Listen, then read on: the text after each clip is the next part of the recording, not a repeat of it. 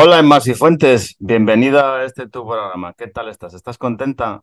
Hola, Javi Lorenzo. También a ti, bienvenido a este mi programa. Y pues sí, sí estoy contenta, la Pues, verdad. yo creo que es porque te dejé la canción entera de Juan MacGregor la semana pasada en el podcast.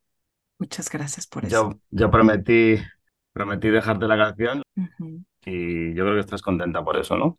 Sí, yo creo, este, este episodio es el primero, quiero decirle a nuestro público, que logra las mil reproducciones. 999 de esas fueron mías y, y pues la otra pues es la de Javi. Sí, la, la mía, la mía. Sí, es la mía, correcto. Bueno, pero hoy no vamos a hablar de, no van a ser todo alegrías. Ah, bueno, pero antes de entrar a la parte deprimente, te amo, Iguan, te amo. Gracias por existir. Ya. Ya. Bueno, pero yo te digo que hoy no van a ser todo alegrías porque hoy tenemos un programa crudo, ¿eh? Sí. Luego que tú te quejas, ay, de que, ay, yo soy la que no sé qué, y eh, tú eres el que anda lanzando estas ideas, digo, bueno, pues órale. Bueno, pero esto hay que hablar de esto porque esto es importante. Así es. Bueno, pues empezamos entonces, ¿o qué? En Masifuentes. Pues sí, pero ¿de qué vamos a hablar? Bueno, pues en Masifuentes vamos a hablar hoy de salud mental. Muy bien. Me gusta. Me gusta, me gusta, me gusta. Pues venga, dentro cabecera.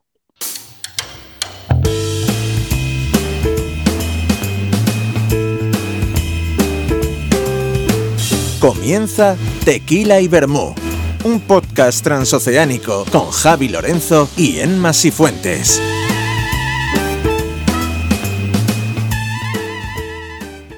Bueno, en Masifuentes, pues ya estamos aquí de vuelta otra vez. Ay, sí, ya estamos de vuelta. A ver, a lo mejor va a ser un poco difícil hablar de este tema de hoy porque traemos muchas cosas y, son muy buenas y de muy buena calidad, pero, pero bueno, vamos a tratar de hacerlo lo mejor posible. ¿Te parece? Órale, va, me parece. ¿Quieres que antes de empezar vayamos al chisme de la semana? O... Ay, sí, ¿no? Vamos ¿Te a la noticia de la semana. Órale, Venga. vamos. Vamos. Me late.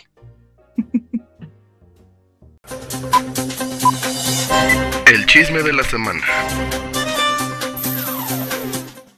Bueno, Masifuentes, pues el chisme de la semana no es otro que la... el fin de la huelga de guionistas en Estados Unidos, ya por fin, después de 148 días. ¿Qué te parece? Ay, qué maravilla. Qué bueno. Parece ser que han alcanzado más o menos lo que estaban pidiendo, que es eh, la protección ante, ante la inteligencia artificial y, y las mejoras de los salarios mínimos. Y también un tanto por ciento del tema este de las plataformas y todo esto. O sea, el poder, eh, ya te digo, que cada vez que se proyecte o cada vez que se ponga en una plataforma un- una serie o un- una película y todo esto, pues llevarse un, un tanto por ciento por, por visionado. Entonces, pues, pues ya va siendo hora de que tengamos excelentes noticias y esto vuelva a la realidad. Porque parece ser que, como comentamos anteriormente, eh, las plataformas han perdido miles y miles y miles de millones de dólares. Ujú. O sea, creo que Netflix ha tenido unas pérdidas horribles y Amazon también. Y yo creo que ha sido, mm, que ha sido lo mejor para todos. Ujú. Y que esto ya pueda ponerse en marcha, pues, o sea, el- las películas que estaban, ya te digo, eh, paradas, como las que hablamos, Deadpool, Gladiator, todas estas, eh, ya se pueda poner esto en marcha y empieza a funcionar. Ujú. Y hay dos cosas que resultan interesantes del acuerdo al que se llegó eh, para, para terminar la huelga. Uno es que sí, la inteligencia artificial no va a poder, eh, ¿sabes?, transformar eh, contenido ya creado. Eh, eso es algo, ¿sabes? Algo bueno. Los guiones no podrán ser tampoco generados 100% por inteligencia artificial. Y de ser así, eh, cómo van a estar los derechos con las productoras. Eso marcó un paso adelante para el sindicato de, escritores, que son los que decían, güey, o sea, ya si vas a poner al ChatGPT a hacer la- los guiones, pues ya para qué estamos nosotros, ¿no? Entonces, ese fue un gran avance para el sindicato. Y el otro, que es súper importante, eh, es la transparencia de las plataformas de streaming. Ahora estas plataformas Disney, Amazon, este, eh, Netflix, todas ellas tendrán que dar los números reales de sus reproducciones, cuáles llegan a tantas miles de reproducciones, cuáles son los números reales detrás de lo que la gente está observando. Y eso va a ayudar bastante también para este tipo de, de, pagos de regalías y de excedentes ¿no? que tenían eh, los, los guionistas. Entonces, eso es un gran, gran, gran, gran, gran avance para el sindicato. Y pues sí, por cómo se lee el acuerdo, eh, creo que sí llegó a algo bueno para todas las partes. Te voy a decir una cosa. Yo el otro día estuve viendo un vídeo en Instagram, me pasaron un vídeo en Instagram de... Estaba hecho por inteligencia artificial, que era una chorrada, pero era Stallone, Schwarzenegger, George Clooney, Brad Pitt eh, bailando. Era como una especie de un videoclip bailando. Y, hostia, cualquier parecido con la realidad es pura coincidencia. ¿eh? Joder, eran clavados sea, que pueden hacer una película perfectamente con ellos, ¿eh? Con ese tipo de inteligencia, ¿eh? Por eso da miedo, ¿eh? Ya, ya, ya. Los deepfakes están cañones. Sí, sí, sí.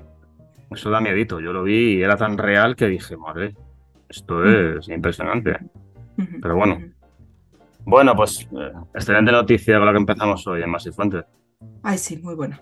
Muy bien. ¿Quieres que vayamos a las películas de la semana? Sí, no, vamos al tema de la semana. Venga.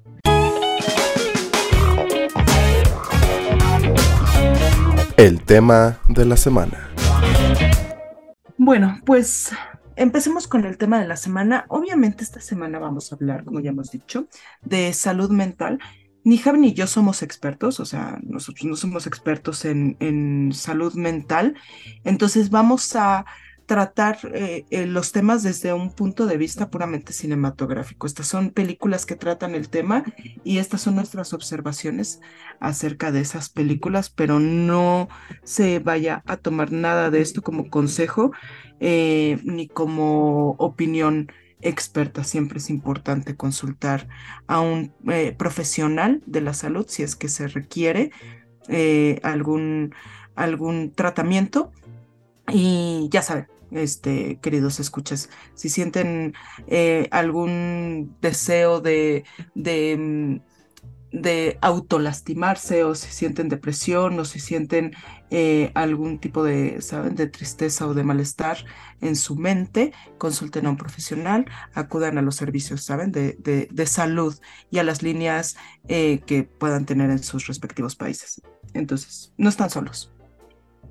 Sí, porque la verdad es que aquí vamos a tratar desde el autismo hasta la esquizofrenia, hasta incluso intentar curarse eh, mediante otros medios que, no, que no podrían ser los psicológicos o los psiquiátricos. Entonces, va a ser un programa difícil, pero yo creo que educativo. Bueno, pues si te parece, empiezo yo con la primera película, la mía. ¿Te parece? Ay, sí, la tuya también. Uf, tela, ¿eh? Tiene un chorro de capas. Tiene, tiene capas. Voy a tratar. Voy a tratar de hacerlo lo mejor posible en el poco tiempo que voy a, que voy a darle, pero esta peli da para otro podcast, ¿eh? Solo, ¿eh? Sí, para un podcast solito, además. Bueno, pues la película que les traigo esta semana es eh, El Club de la Lucha. Can I be next? We just gave it a name. Gentlemen, welcome to Fight Club. The first rule of Fight Club is. Wow, nice. You do not talk about Fight Club. Is that your blood? Some of it, yeah. After Fight Club, we all started seeing things. ¿De qué va el Club de la Lucha de Masifuentes? Pues es que. no sé. pues es que. Esto tiene más capas que una cebolla. Voy a ir, voy a hacer un poco, presentarla así por encima y tal. Ah, sí, resumen en chinga, ¿eh? ¿eh? vamos a ver, esta película está inspirada en un libro de Chuck Palahniuk. Chuck Palahniuk es un, escritor, es un poco raro de escritor. Yo es que yo he leído cosas de Chuck Palahniuk y hay que, hay que quererle, ¿eh? hay que quererle bastante. Y, bueno, eh, está narrada en, en, primera persona, pero el personaje, que es el personaje de Edward Norton, nunca se sabe su nombre. Él lo que tiene es esquizofrenia paranoide y presenta, y, presenta personalidad disociativa. Todo esto le, empieza a ocurrir porque él tiene insomnio por las noches y no puede dormir. Entonces, se va apuntando a clubs de estos de, de personas que tienen problemas como cáncer y todo esto y tal. Y, y porque él es un hombre de, de clase media, o sea, tiene, tiene su casa y sus cosas y tal, y compra, es un comprador, entonces, que ahí viene un poco también, eh, una de las capas de la película es, es el capitalismo, ¿sabes? También trata el capitalismo, porque es que, ya te digo, es... Allí conoce a Marla, Marla Singer, que va a ser un personaje importante dentro de la película, y aparte de esto, él va, yo te digo, va yendo a estas charlas y tal, y va como como enamorándose de ella, pero en uno de los viajes que hace, porque él, él es, trabaja en una empresa de seguros y hace muchos viajes, pues en un, en un viaje de avión, pues ya le empieza este, eh, esta personalidad que está, digamos, enlazada con, con Tyler Darden, que es el personaje de Brad Pitt. A partir de ahí, pues eh, Brad Pitt es un... O sea, hace jabones y es un tío muy tal, muy raro. A partir de ahí es cuando fundan el, el Club de la Lucha, que lo que hacen es, pues, digamos que sacar a base de, porque hay un momento en, en el Club de la Lucha que da igual ganar o perder el Club de la Lucha. Lo importante es como que sacar todo este genio fuera, o sea, todo este, y a base de esto, ¿sabes? O sea, el, el sacar todo lo que tienes es, fuera es a base de golpes, ¿sabes? A base de, de porrazos. A raíz de ahí, eh, la reacción con Marla, pues sigue para adelante y se crea lo que es el, el, el conocido como el proyecto Caos, que es, eh, van a hacer, o sea, porque Tyler también sabe mucho de bombas y todo esto, es muy raro, ¿sabes? O sea, el personaje se crea en su cabeza, es rarísimo. Y van a hacer esto del proyecto Caos para cargarse, van a poner una serie de bombas por, por toda la ciudad para cargarse los bancos, los principales bancos, para cargarse todo el capitalismo, todo esto y tal. Y el final es mágico, ¿sabes? O sea, al, al final acaba como empieza, que es eh, el personaje de Don Norton con la pistola en la boca. Y al final es eh, ese mismo, eh, ese mismo sentado en la silla con, con esa pistola en la boca, pegándose un tiro que encima le sale mal Ujú. y viendo con Marla cómo ese proyecto Caos eh, llega a su término eh, explotando todas las bombas de, que habían puesto por la ciudad mediante los secuaces que se crean a partir del Club de la Lucha, porque el Club de la Lucha empieza como eso, pero va haciendo, va viendo, se va convirtiendo en un ejército. Ujú. Pero es, es maravillosa la película, es maravillosa. O sea, los trastornos que tiene Edward Norton, o sea, no hay nadie mejor para una película de trastornos que Edward Norton. Sí. Y es tan. Y luego el personaje de Tyler Darden es que. Y Brad Pitt está, Increíble. Ujú. está increíble. O sea, yo creo que está Seven. Qué maravilla. Pero es esa, es esa lucha interna de un hombre que vive realmente acomodado, que vive bien, contra el, el- el capitalismo que lo va, lo va mermando y lo va menguando y lo va dejando tal. Porque es gracioso, porque tiene muchas cosas, que tiene un montón de cosas la película. Ujú. tú ves donde vive Edward Norton, que vive en una casa más o menos normal y tal, no sé qué. Y el personaje de, de Brad Pitt, de Tyler Durden, o sea, le ves que vive en una casa cochambrosa, llena de mierda, tal, o sea, va disociando eso en su cabeza. Y a la vez que va creando el personaje, vas, vas viendo los, de, los, los pequeños detalles, los pequeños matices que tiene. Pero ya te digo, no, no- es que no puedo seguir hablando de ella, porque es una película que, que ya te digo, hay que echarle un par de horas. Pero es, es magnífica esta película. Además está increíblemente bien dirigida por Bendy Fincher. O sea, me parece brutal la dirección que tiene. No, es increíble, es increíble la película, cómo está dirigida además, porque llega un momento en el que, en el que de verdad te crees ahí como, ¿no? Que es, son dos, dos personajes diferentes y en realidad Tyler Durden está ahí porque el narrador está, como dices, atrapado en un sistema y quiere, mm, ahí está mi palabra favorita otra vez, ¿no? Pero sí Ujú. está atrapado en un sistema y este personaje de Tyler eh, es la forma que él tiene para expresar lo que quiere expresar, trabajar o no trabajar como quiere trabajar, coger como quiere coger, este, pelear como quiere pelear, ¿sabes? Ser quien no se atreve a ser, ¿sabes? Eso es. Entonces es, es mágico ver cómo se va transformando desde de este hombre así todo pusilánime y medio como que eh, torpe para interactuar y para, la neta, vivir,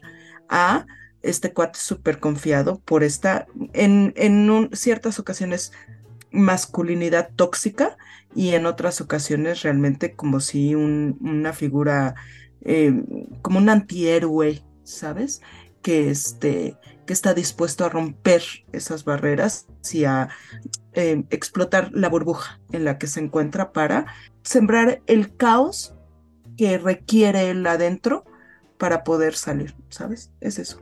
Eso se describe mucho, ya te digo, en los det- es que es que tiene tantísimos detalles esta película, se describe muy bien en los detalles cuando, cuando el personaje de Edward Norton, porque no tiene nombre, obviamente, eh, va al principio a la oficina, va normal, con su traje y tal, no sé, y luego cuando ya empieza con este proyecto de- del Club de la Lucha y el proyecto Caos y todo esto, llega a la oficina magullado, sin dientes, no sé qué.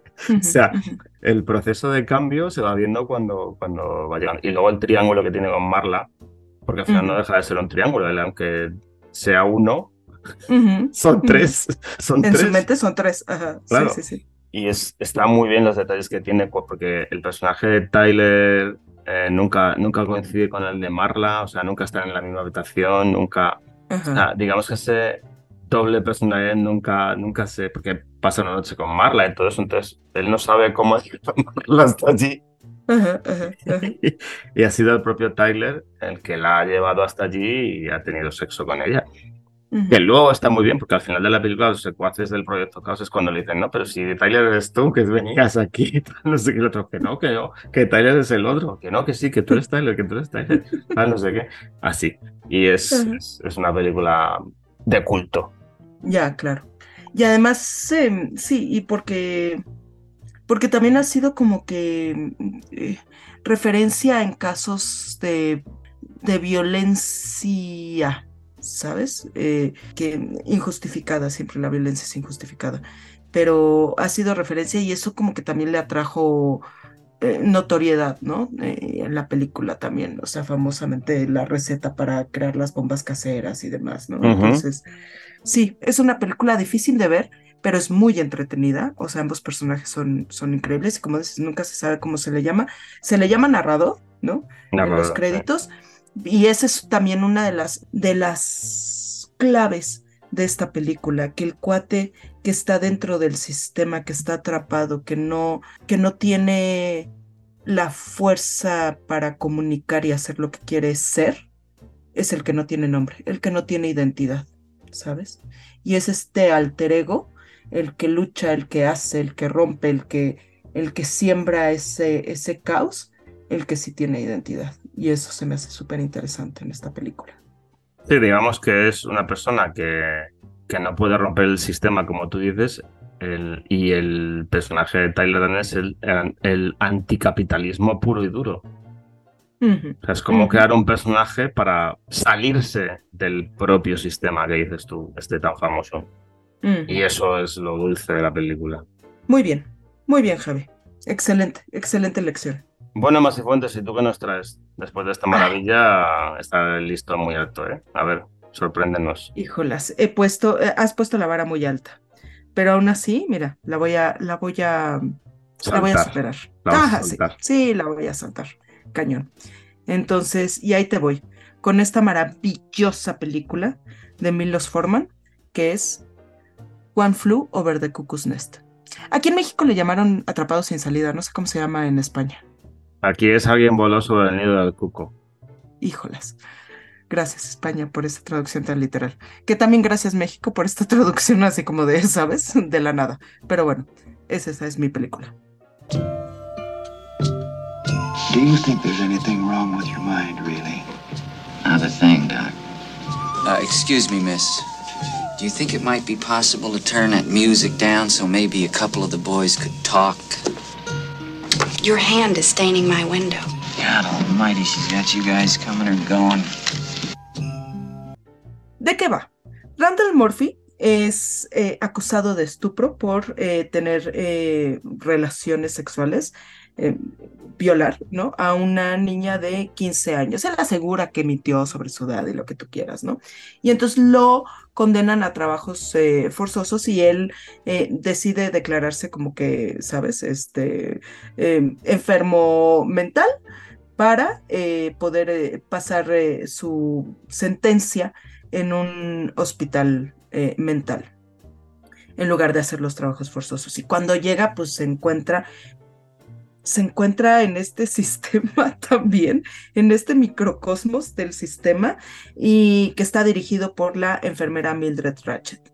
Oh. Ah, desde que entra se ve que Murphy es un, McMurphy es un, un espíritu libre, ¿sabes? Es un alma, ¿sabes? Rebelde y no está del todo, ¿sabes? Em, acoplado a esta, este rigor que tiene el hospital y entonces obviamente va a tener estos enfrentamientos con la enfermera que es súper estricta, que tiene ahí el, el pasillo, ¿no? El, e, el, ala, ¿no? De, de enfermos mentales eh, con un orden y una, un, un régimen, ¿sabes? Bastante, eh, pues pareciera como que fascista, ¿no? Eh, entonces va, la película va de esta lucha entre este espíritu libre y esta enfermera mm, completamente cuadrada que eh, va a aprovecharse de su poder para eh, poner un ejemplo, ¿no? Bastante radical, ¿no? Eh, de, de McMurphy. Porque también el cuate alborota a todos los otros, ¿sabes? Este, pacientes que están en, en, en, esa sala hace migas con un jefe indio, ¿no? El que le llama Chief, ¿no? Y Chip Bromden. Eh, se hace migas, intentan escapar, llega un punto en el que hasta, se, ¿sabes? Eh, roban un autobús escolar y se van de pesca y demás. Y es eso, es la historia de un hombre que eh, entra a un sistema que no, al que no pertenece o al que no se siente que pertenezca. Y de eso va.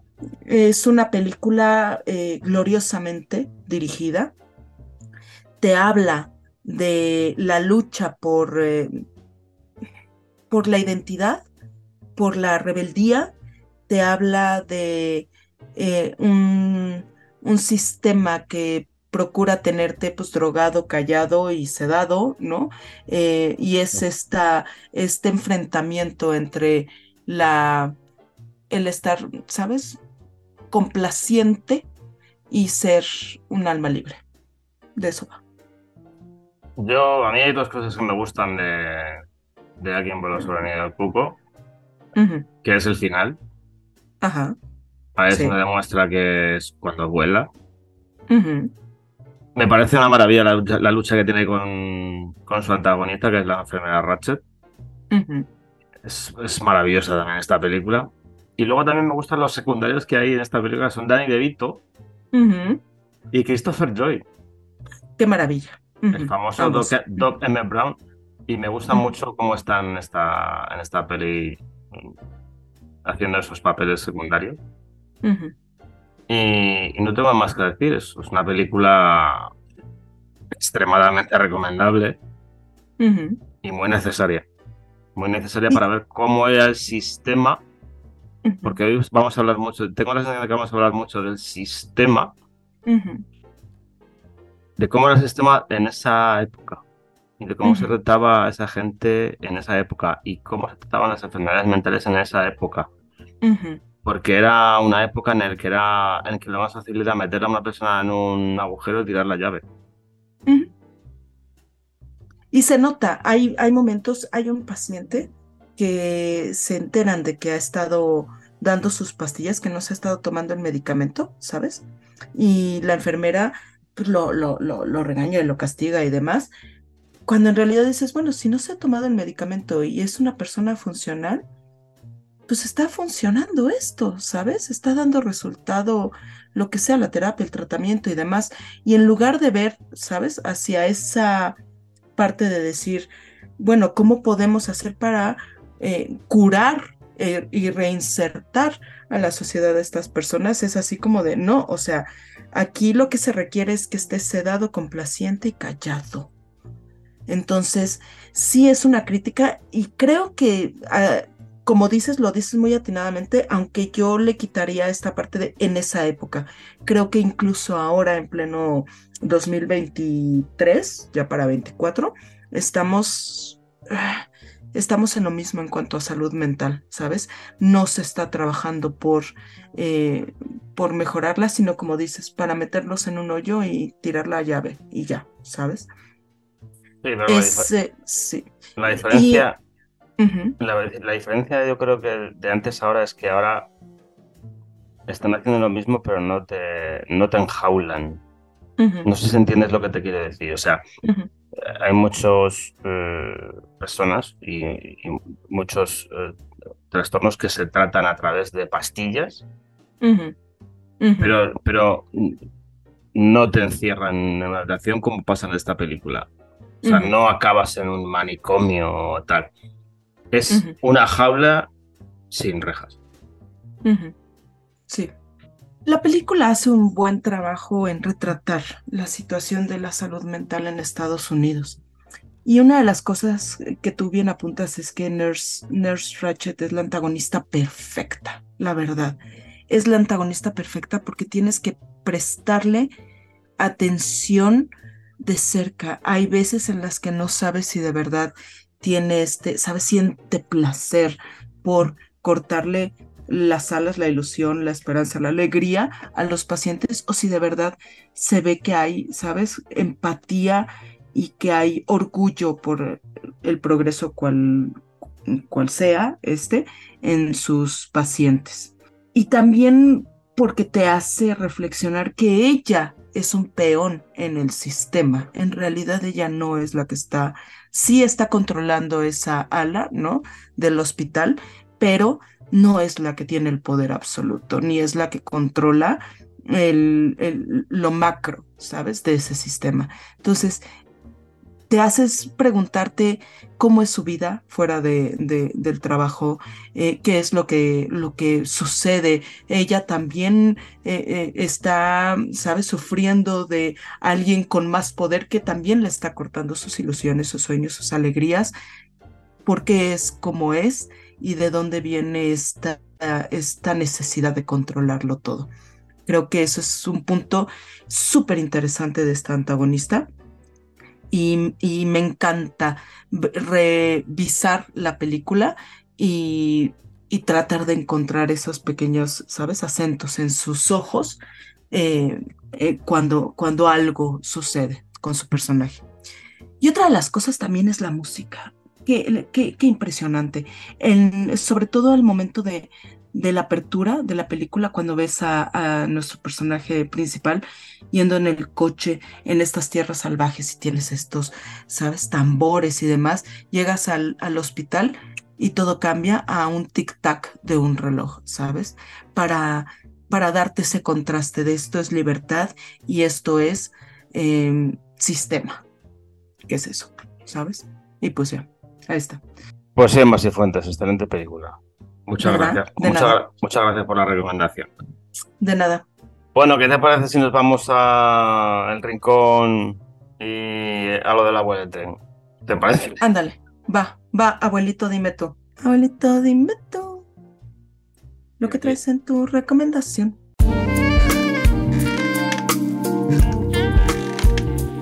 El abuelo cebolleta. Bueno, Masi Fuentes, pues yo y para el abuelo cebolleta, pues yo voy a traer otra peliculita maravillosa y estupenda. Uh -huh. que es del año 1988 y que se llama Rayman. Que aquí cariñosamente le pusieron una muletilla de esas que a ti te gustan tanto, que es El hombre de la lluvia. Of course, I'm an excellent driver. You know how to drive? Yeah. Raymond! Raymond! Raymond! You never, never touch the steering wheel when I'm driving. Do you hear me? Yeah. Do you hear me? Of course, I don't have my underwear. What? Bueno, ¿de qué va la película? Que por cierto, aquí en México le pusieron Cuando los hermanos se encuentran. Rainman, cuando los, los hermanos se encuentran. Qué maravilla. Qué maravilla, sí. Eso digo. Bueno, vamos a ver, voy a contar así un poco por encima. ¿De qué va la película?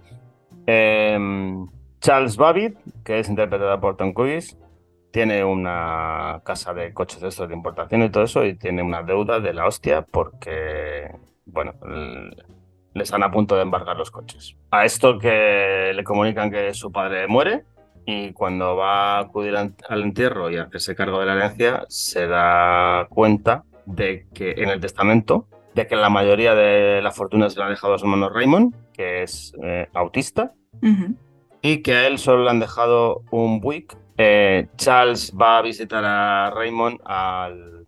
Está en un centro, lleva toda su vida, es un centro de lujo porque los padres de eh, Charles y Raymond pues tenían dinero y tal y él lleva recluido toda su vida. Hay que decir que al ser autista, pues es una persona totalmente dependiente. Entonces, eh, el, personaje de, Charles, pues, te lo voy a decir así, claro y conciso, casi lo secuestra, ¿sabes?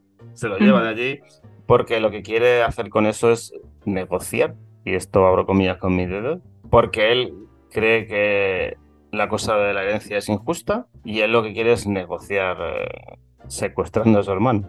Él tiene que hacer un viaje por el tema este de los coches y tal. Él va con su novia, que es Valeria Golino. Está muy bien interpretado. El problema es que Raymond tiene una serie de... Igual que tiene unas cosas tan buenas, como lo de contar cartas, que eso se verá después, lo de los palillos y todo eso, que es, maravilloso y es magia como se hace en la película, pues tiene sus cosas. O sea, cuando deciden hacer el viaje, pues empieza a chillar, se vuelve loco porque él no puede montar en avión se transforma la película como en una road movie, ¿sabes? O sea, ahí es donde realmente va conociendo a su hermano y va, va viendo lo que le pasa y tal. Lo que pasa es que, claro, el ritmo de vida que lleva Charles, pues no, digamos que no se corresponde con el ritmo de vida que lleva Raymond. O sea, Raymond pues lleva su agenda y, y, tiene que comer en cada momento y tiene que ver su serie en cada momento. Entonces, eh, son biorritmos totalmente diferentes. A raíz de ahí va conociendo a su hermano, intenta que haga cosas de una persona normal, o sea, le lleva, cuando le lleva, cuando ya le, porque mientras el viaje le dicen que, que ha perdido todo lo que tenía, ¿sabes? O sea, lo de los coches ha salido mal y está endeudado hasta aquí. Entonces, para intentar recuperarse, le lleva al casino, ¿sabes? Y le viste con un traje y, le, le, enseña a bailar la novia, o sea, el personaje de Valeria que es la novia de Tom Cruise, se va porque está viendo que le está tratando como el culo. Porque no sé por qué, precisamente no se adaptan a eso. Y luego regresa y le enseña a besar también. O sea, intenta que sea una persona normal cuando no lo es. Lo que más me gusta de esta película es el final, el mensaje que tiene el final. Aparte de, bueno, él lo pierde todo, Tom Cruise, el personaje de Charles lo pierde todo, pero conoce a su hermano y la moraleja de esta película es que al final lo que tiene que hacer es volver a dejarle en la residencia donde él ha vivido toda su vida. Y esa es la moraleja de, la película. O sea, tienes que hacer lo mejor para él, que es estar, que, que lo que es lo mejor es estar ahí dentro. O sea, no puedes tratar de convertir a una persona que es autista en una persona que no es. y, ese es el, y esa es la moraleja final de la película, que es lo que más me gusta de todo. Sí, es una muy buena película, la verdad. Eh, creo que un uno de los, de los issues más, más grandes que tiene es que habla de dos eh, trastornos completamente diferentes. Uno, pues sí, es el autismo y otro es el, el síndrome de Savant. Estas personas que están dentro del espectro y que a pesar de tener eh, ciertas discapacidades mentales cognitivas tienen islas de genialidad y se le llama este como que el síndrome del genio, ¿sabes? Por eso es tan bueno cortando, contando cartas y palillos o cerillos o lo que sea, ¿sabes?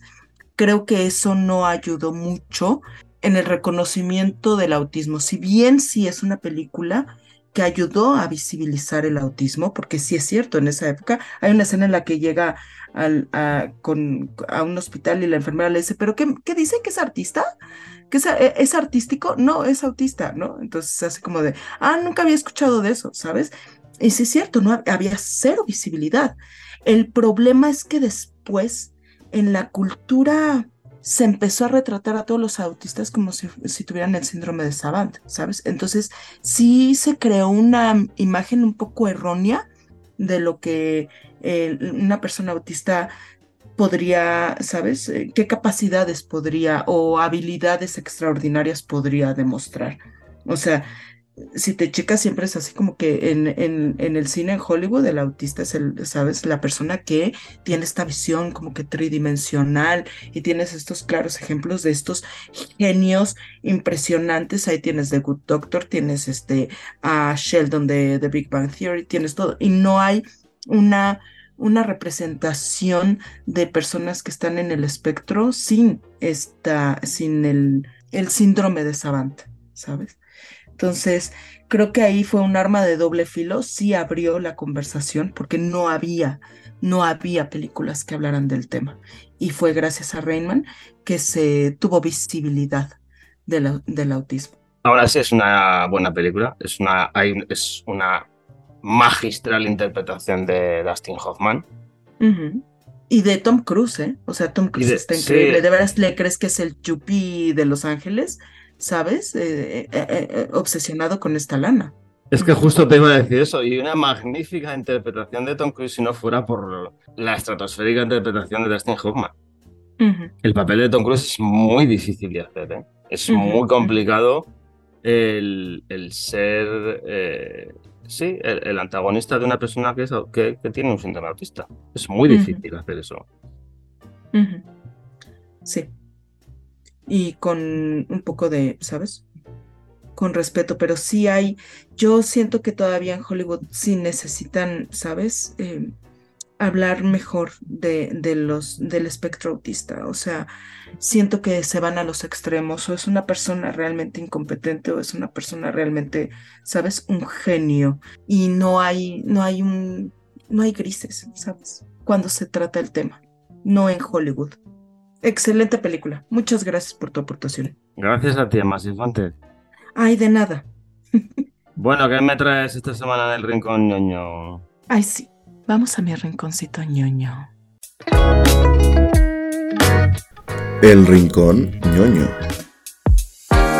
Bueno, pues yo en mi Rincón ñoño traigo un documental eh, maravilloso que se llama Robin Williams. Entra a mi mente. O Robin Williams come inside my mind. Stand up is survival. For me, that's jazz. That's what I have to do. Robin was like nothing I'd ever seen. He stood out in a way that nobody else did. I don't tell jokes. I just use characters as a vehicle for me. Esmeralda, why do you only visit on certain days? On stage, he was the master. If you look at a platypus, I think you might think that God might be stoned. The God's up there in heaven going. ¿De qué va el documental? Básicamente es acerca de la vida y obra de este extraordinario comediante Robin Williams y de cómo su mente funcionaba eh, a, ¿sabes? A mil por hora. O sea, incluso en momentos en los que cayó en el alcoholismo, en ciertas adicciones, eh, siempre estaba luchando por, ¿sabes? Por encender y apagar ese switch en su mente, callar, bajar la, celeridad con la que su mente eh, funcionaba. Eh, es una lucha, te muestra la lucha de verdad interna que tenía eh, a través de testimonios de sus amigos, de las mismas palabras de Robin Williams. El documental incluso inicia con esta entrevista que le hacen en The Actor Studio, en la que le dicen, ¿por qué? ¿Cómo es que logras sacar tanta, tantas ideas tan creativas y tantos chistes? Tu mente funciona a otra velocidad y Robin Williams lo único que puede hacer es reírse, ¿sabes? Yo creo que en ese momento dice, sí, o sea, sí, mi mente funciona eh, eh, eh, diferente a las de los demás. Más adelante en su vida, ya cuando se suicida en 2014 por asfixia, se, se sabe que él em, padecía demencia con cuerpos de Levy. Es una, un diagnóstico que solamente se puede dar con certeza post-mortem, o sea, una vez que ya te mueres, y los síntomas son parecidos a los de Alzheimer y a los de Parkinson. Entonces, sí había ya depresión, había visiones, había este demasiadas cosas en su, en su cabeza que él no podía entender y no podía enfrentar y pues por eso toma la decisión que, que toma. Una extraordinaria carrera y la manera en la que enfrentó, ¿sabes? Los retos que, que enfrentaba. triste que haya, ¿sabes? Que haya padecido estas enfermedades, sobre todo teniendo esta agilidad, esta agilidad y esta capacidad para imaginar y para soltar lo que su mente estaba creando al momento, ¿sabes? Cuando tienes una enfermedad de estas características, pues bueno, yo cuando murió había mucha gente que me encontré que no entendía, no lo entendía, no lo entendía, pues es muy fácil de entender. Es una enfermedad, como puede ser otra cualquiera. Ya, y es una enfermedad que, o sea, es mucho de química del cerebro, de, ¿sabes? De las proteínas, de sí que tus, ¿sabes? De que tus neuronas, de que sí, que eh, regiones de tu cerebro se afectan y demás. Son enfermedades que son infradiagnosticadas, la verdad. Entonces luego el poder eh, como que hablar de una causa es un poco aventurado, eh, pero sí el hecho de que sepamos cuáles son, cuáles son los síntomas te, te, lleva, te lleva a reconsiderar la... Te lleva a reconsiderar el sufrimiento que padeció mientras hacía a otros reír, ¿sabes? Y a mí eso es lo que más tristeza me da de, que haya pasado por eso el decir, güey, en esta entrevista que está, ¿sabes? Tan activo y tan este, hiperactivo y soltando chistes, ¿qué está pasando en su mente? ¿Sabes? Porque esta enfermedad de verdad lleva, o sea, no duermes, ves cosas que no están ahí, pierdes la memoria, se te dificulta el pensar y el soltar, ¿sabes? Las palabras, el ordenar tu mente y que se viera tan funcional en apariciones públicas, eh, te, te, hace, te hace reflexionar, ¿sabes? Del gran esfuerzo que estaba haciendo. Bueno, más Fuente, pues excelente documental. Ay, sí. Vean, está en HBO. De nada, de nada, gente. Los quiero. Quiero los. Bueno, pues si te parece, vamos a las, las recomendaciones de la semana. Ay, sí, vamos. Venga. Emma y Javi recomiendan. Bueno, Emma, pues yo esta semana te traigo una serie. ¡Ah! Cuéntame. Son tres temporadas, seis episodios por temporada. Duran los episodios alrededor de 25 y 30 minutos. Y te estoy hablando de la serie de Ricky Gervais, Afterlife. If you're watching this, then I'm not around anymore. But don't spiral, don't obsess. Keep going. So how are you? A good day is when I don't go around wanting to shoot random strangers in the face and then turn the gun on myself. Bad then. Ah, qué maravilla. Amo a Ricky Gervais. Te amo, Ricky Gervais. Te amo. No más que a Iwan McGregor, pero sí te amo. Bueno, pues después de este apunte más fuentes así gratuito, vamos a contarles de qué va un poco la serie. La serie es, bueno, pues es una crítica muy ácida a estos problemas de salud mental cuando tú tienes una pérdida. Y en el caso de, él, él se llama Tony Johnson, que, es muy gracioso. Tiene la pérdida de su mujer. Están íntimamente unidos los dos. Entonces, la serie trata de cómo afrontar esa pérdida, cómo encauza los problemas, porque eh, él, al principio, su primera decisión es suicidarse. A base de conocer a personajes secundarios porque él trabaja en, un periódico local de un pueblo que se llama Tamburi que y tiene unos personajes súper surrealistas cada cual. Entonces él lo que hace, que eso yo lo he hecho mucho también cuando me pasaron este tipo de cosas, lo que hacen es como odiar a todo el mundo, meterse con todo el mundo y, y hacer como la del superhéroe como que como si fuese un súper, eso yo a mí me ha pasado cuando yo estuve también trabajándome la cabeza. Tiene unos puntos graciosísimos, o sea, cuando van a ver a la señora más vieja del mundo, del, de Tamburi que tiene 100 años, como la señora de los gatos, pero a raíz de que vamos viendo la serie, vamos viendo como el personaje de, de Tony, porque además todos los recuerdos que tiene de su mujer los tiene grabados en vídeo y los va viendo en su portátil. Es como intentar mantenerse a flote o sea, mantenerse con vida después de esa pérdida. Hay un personaje entrañable que es una mujer mayor que se encuentra en el cementerio cuando él va a ver la tumba de su mujer. Justo el marido está al lado, hacen una entrañable amistad, van hablando de la vida y de las cosas y todo eso. Y es muy recomendable porque el final de la serie es en una feria, ¿vale? Es muy, es muy surrealista el último capítulo. Y después de todo esto va, da a entender lo que quiere decir Ricky Gervais eh, con este final es, es que hay que seguir viviendo. Por mucho que tú pierdas, por mucho que te comportes y por mucho que la vida sigue. Y hay que seguir, es como una feria, así tienes que seguir, los, las atracciones tienen que seguir girando. Es una terapia de, fuera de los parámetros establecidos dentro de la psicología y la psiquiatría. Y eso me gusta de la serie. No la he visto. ¿Cuántas temporadas lleva? No, son tres, está cerrada ya. ¿Ya? ¿Son tres? Tres temporadas cerradas. No la he visto todavía. Fíjate que empecé a ver Derek de Ricky Gervais porque les digo que lo amo. Lo amo.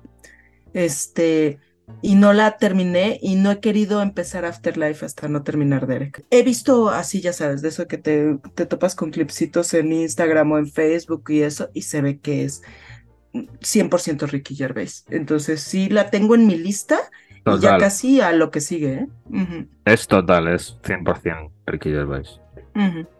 A ti te va a gustar. Estoy convencido de que a ti te va a gustar y mucho, además. Este, no sé qué tanto vaya yo a estar de acuerdo en esto de que, sabes, de que la solución no está en el, en el tratamiento psicológico. Yo creo que cuando si tienes una pérdida y tienes que hacer tu, tu sanación, sí es importante que tengas la guía de un experto y que eches mano de otras herramientas como tu comunidad, tus amigos, tu círculo cercano, tu red de apoyo. Pero yo sí soy 100%, ¿sabes? Este, a favor de, terapia psicológica. Pero sí, este, yo sí quiero decirle a todos sus escuchas que si están buscando terapia y no les gusta el, el psicólogo que tienen, busquen otro. O sea, el encontrar al psicólogo ideal para, para ti puede ser un proceso largo y puedes tener, sabes, incluso eh, varias experiencias con, con diversos expertos hasta que encuentres al que es adecuado para ti. Eh, no vayan a, ¿sabes? a dejar su, su terapia solo porque, ¿sabes? Este, este psicólogo no, no funciona. Entonces, eso, esa es mi recomendación. Estoy de acuerdo contigo en más. Excelente. Bueno, ¿y tú qué nos traes? Híjolas, yo traigo otra recomendación también. Shida, Shida, oscura, sombría, deprimente. Y es Joker. My mother always tells me to smile and put on a happy face. She told me I had a purpose to bring laughter and joy to the world. Bueno, pues la historia de origen de, ¿sabes? Uno de los villanos más, eh, famosos o infames, ¿no? que hay en, el, en, los cómics y en el mundo cinematográfico de lo que sea, ¿no? Y es eh, la historia de Joker, protagonizada por Joaquín Phoenix, es la historia de Arthur Fleck, que eh, tiene algo, algo que yo no había escuchado hasta que esta película, hasta que vi esta película, que se llama, te voy a decir, un trastorno conocido como afección pseudobulbar. Cuéntanos, cuéntanos. Pues es esta afección que provoca estas reacciones involuntarias a momentos de estrés. En el caso del Joker, pues le provoca esta risa, ¿sabes? Que puede aparecer en momentos en los que, bueno, cuando está intentando hacer su stand-up comedy, cuando se encuentra a los yuppies estos en el tren, cuando, ¿sabes? En varias ocasiones cuando está en el trabajo, cuando está diversas ocasiones que son estresantes, les salta esta, esta risa. Incluso cuando la mamá que está jugando con el niño en el autobús y la mamá le dice, ay, déjeme el niño en paz, empieza pues, a soltar la risa. Y es una condición eh, bastante eh, difícil de llevar por las personas que lo padecen porque te puede provocar, ¿sabes? Nerviosismo, vergüenza y eso te lleva a la depresión. Además de todo eso, ¿sabes? Joker sí tiene trauma, eh, tiene un trauma infantil que lo tiene bloqueado, pero que sí se manifiesta en esta disociación con la realidad. ¿Sabes? Entonces, de niño eh, sufre abusos, bueno, que ya es una parte ahí como de plot twist, ¿no? Que hay, sorry, spoiler alert, ¿no? pero sí sufre abusos y tiene esta disociación de la realidad en la que también es un personaje que no puede hacer o decir o expresar o empoderarse como él quisiera. Entonces tiene estos episodios en los que se desconecta y tiene visiones de lo que sería su vida perfecta en la que es un comediante exitoso, tiene a la novia, tiene a la figura paterna que, que lo respeta, eh, tiene éxito y el cariño de la gente. Y eso es lo más triste de Joker, que es un personaje que eso es lo que busca la aceptación. La aceptación que no encuentra en una sociedad que lo único que está haciendo es lastimarlo. Y básicamente pues eso es Joker y creo que lo resume muy bien al final en la escena en la que está en el, en el show de Murray con Robert De Niro que le pregunta qué obtienes cuando cruzas a un solitario con una, eh, con una enfermedad mental, con una sociedad que lo abandona. Y es básicamente pues la crítica también a este sistema de salud en esta ciudad ficticia que es Gotham o lo que sea, pero también en, en, lo que va haciendo nuestra sociedad. O sea, es un cuate que mm, se lo dice a la, a la psiquiatra con la que está hablando. Le dice, güey, nunca, nunca te interesas por lo que estoy diciendo, nunca escuchas. Siempre me preguntas si he tenido pensamientos negativos. Lo único que tengo son pensamientos negativos y no hay nadie que lo pueda ayudar. Y la misma psiquiatra le dice, güey, este sistema no le importa, no le, no le importa un carajo la gente como tú o la gente como yo, ¿sabes? Y es bastante desolador. Muy bien, Amasi Fuentes. Me ha quedado cristalino. Perdón. Gracias, por, la, gracias por tu aportación. O sea, la elocuencia con la que hablo, de veras. ¿eh? De nada, de nada México, de nada España. No vas a caer en la locura, todo lo contrario. Ay, esperemos, cállate, esperemos que no. Vas a caer en la cordura. que bueno, ¿qué pasa? ¿Vamos a cerrar esto con un juego esta semana? sí, con un ¿También? jueguito, ¿no? Ok. Sí, ¿no? Bueno. Con un jueguito. Pues venga, vamos al jueguito. Duelo a muerte con cuchillos. Bueno, Masifuentes, pues vamos con el reto de esta semana. Y Vamos, yo vamos. te voy a proponer que en 30 segundos me digas el mayor número de películas sobre Sobre. Eh, el mundo de la radio. Tiempo. ah, el mundo de la radio. Ajá. Play Misty for Me. Eh, Good Morning Vietnam.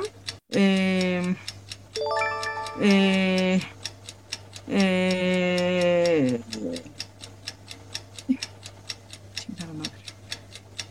Cinco Eh. segundos. puta madre. Am, Tiempo. Bueno. Tenías Me llaman radio. No, pues quién sabe. ¿Cuál es esa? Pues tenías días de radio. Tenías eh, Radio Favela. Tenías algo para recordar que está en la radio también. Algo para. Ah, sí. ujú. Tenías, tenías escalofrío en la noche. Que eso ya lo has dicho, la de Play Misty for Me. Pero bueno. Y muchos más. Elígeme, American Ajá, sí. Graffiti, tal. Ajá, sí.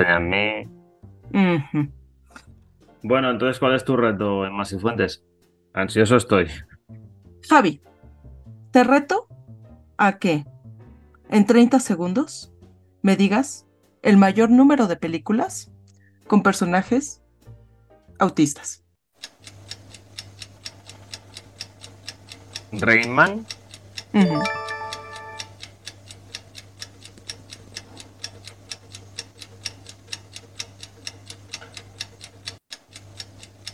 Quince segundos.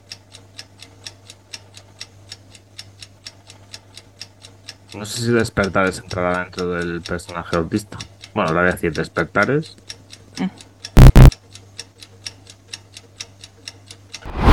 Ya, tiempo. Bueno, no sé si Despertares está dentro del este autista, pero bueno, me ganaste, enhorabuena. De nada. Tenías varias opciones. Hay una mente joven y brillante, tenías eh, Snowcake, tenías eh, Little Man Tate, eh, tenías eh, Extremely Loud and... ¿Cómo se llama? La de extremadamente cerca y la de Tom Hanks. Tenías Silence, tenías am, varias. Mm, Gracias. Extremely Loud and Incredible Close. Sí. Ocean Heaven, Vale, vale. tenías, bueno, Adam. Ay, qué bien, Emma. Qué detalle, qué detallista Tenías eres. The Other Sister, que esa no me gusta mucho. Claro, claro. no está, ¿sabes? Tenías What's It in Gi- eh, eh, este, Gilbert Grape. Tenías. Es verdad, mira, la de Gilbert le El. Contador. Tenías El Contador, Faro de las contador de- del gas. El del gas. Ajá. Bueno, Emma Fuentes, pues vámonos, ¿no? Porque esto es lo único que nos hemos reído en todo el programa hoy. Ha sido un programa serio, ¿eh? Ha sido Un programa... Sí, ¿verdad? Es, el jueguito es lo que nos quita, ¿sabes? Lo que nos ayuda, es nuestra válvula de escape. Eso. Sí, porque yo he estado todo el programa como, como si hubiera tenido una escoba metida en el culo. Con la congoja, ¿no? Pues Sí. eh, para que vayas viendo qué son los temas que propones, mijo. Claro, pero es, es- había que proponerlo. 100% Era interesante, era interesante. Ok, ok, ok, ok. Bueno, pues nada, señores, señoras, niños, niñas, como siempre un placer. Emma Fuentes va a proceder a lo suyo. Bye.